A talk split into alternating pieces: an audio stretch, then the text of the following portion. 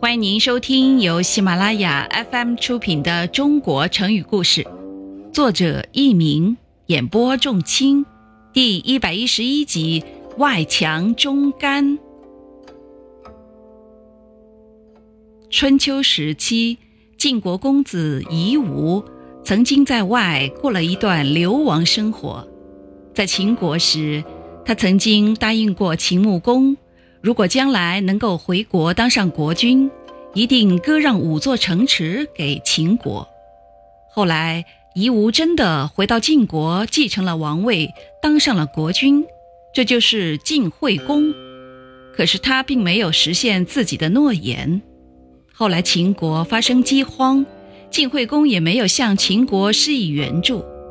秦穆公为此怀恨在心，便出兵攻打晋国。晋惠公带领军队前往迎战，不料却吃了三次败仗。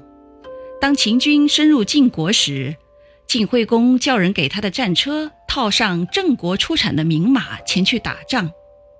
听众朋友们，您正在收听的是由喜马拉雅 FM 出品的《中国成语故事》。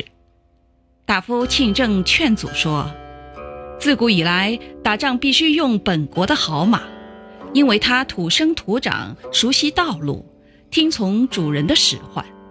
现在您乘外国的马去迎战敌人是不合适的，因为这样的马一旦遇到意外，就会因为惊惧而使呼吸和血液循环加快，狂躁不安，从而变得不听使唤。从外表上看，虽然很强壮，可实际上已经是十分衰弱了。原文是外强中干。要进不能进，要退不能退，那个时候再后悔可就晚了啊！